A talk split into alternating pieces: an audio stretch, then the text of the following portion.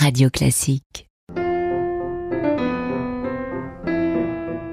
Bonjour, c'est Jean-Michel Duez. Je vais vous raconter comment Guillaume Tell de Rossini a été l'opéra d'une première et d'une dernière. Bienvenue dans Backstage, le podcast de Radio Classique qui vous révèle le secret des grandes œuvres.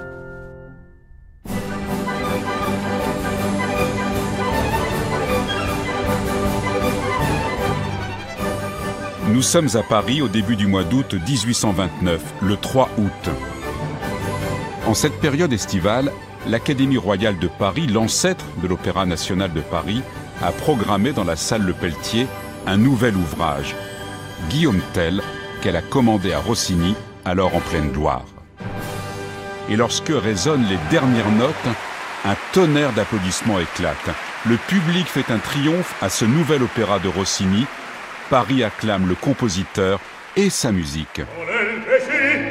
Une fresque gigantesque de près de 5 heures qui raconte le mythe national de Guillaume Tell, épisode fondateur de la Suisse, face aux forces d'occupation autrichienne, avec en toile de fond une histoire d'amour impossible entre le jeune Suisse Arnold et la princesse autrichienne Mathilde.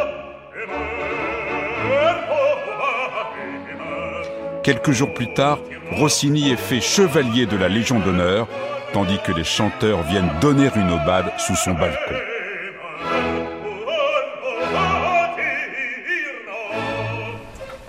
Et pourtant, en ce 3 août 1829, Rossini vient de prendre sa retraite lyrique à seulement 37 ans.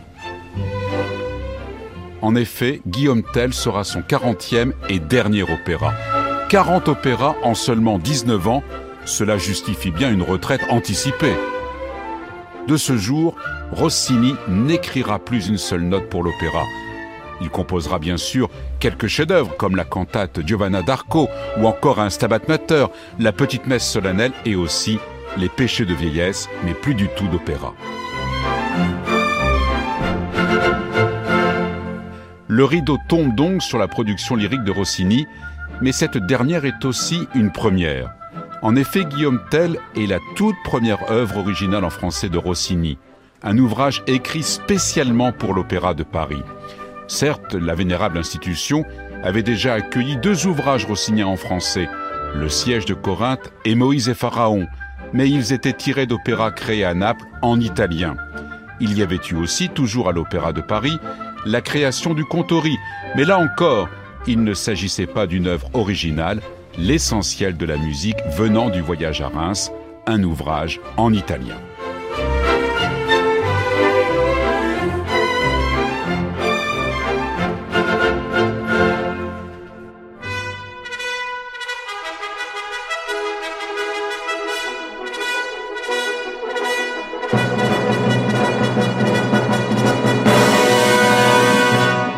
Aujourd'hui, Guillaume Tell est très rarement donné il doit une grande partie de sa notoriété à l'ouverture, l'une des plus longues du répertoire.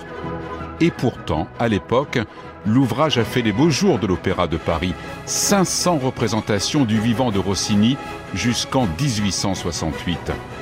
Succès populaire, mais aussi critique, Berlioz, qui pourtant n'aimait guère Rossini, reconnaît que Guillaume Tell est particulièrement bien pensé et mûrement réfléchi.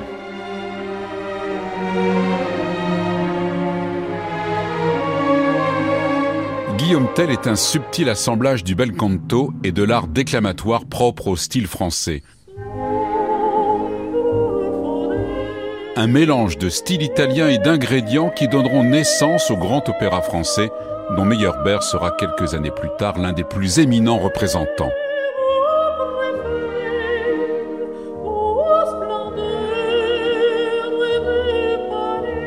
Ce versant français est représenté par les ballets et le chœur, chargé de porter l'essentiel de la trame musicale.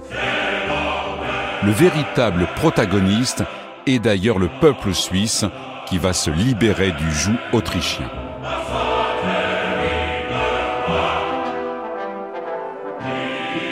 Côté italien, Rossini réalise une synthèse entre ses opéras seria tels Sémiramide ou Armide et des œuvres plus légères comme la Cenerentola l'intrigue amoureuse secondaire entre Arnold et Mathilde faisant aussi partie de ces éléments d'essence italienne.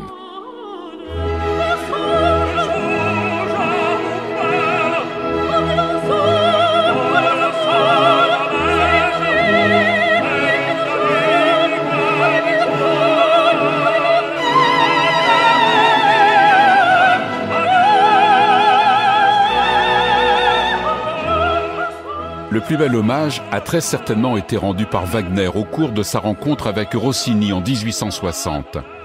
La conversation porte justement sur Guillaume Tell. Wagner n'est pas avare de compliments. Il affirme que les airs sont des modèles de chants déclamatoires et il prend pour exemple la supplique de Guillaume Tell à son fils Sois immobile, dans laquelle chaque mot est accentué et soutenu par les violoncelles.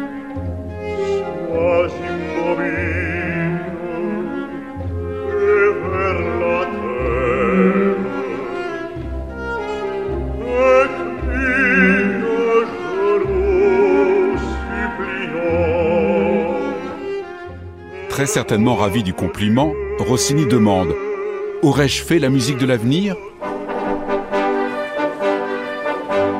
Vous avez fait de la musique de tous les temps, c'est-à-dire la meilleure, lui répond Wagner.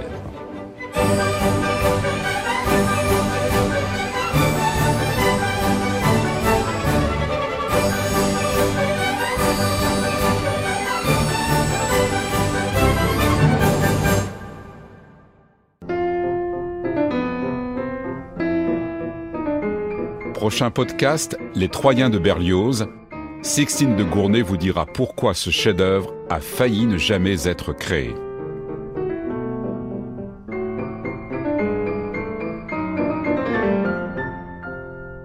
Radio Classique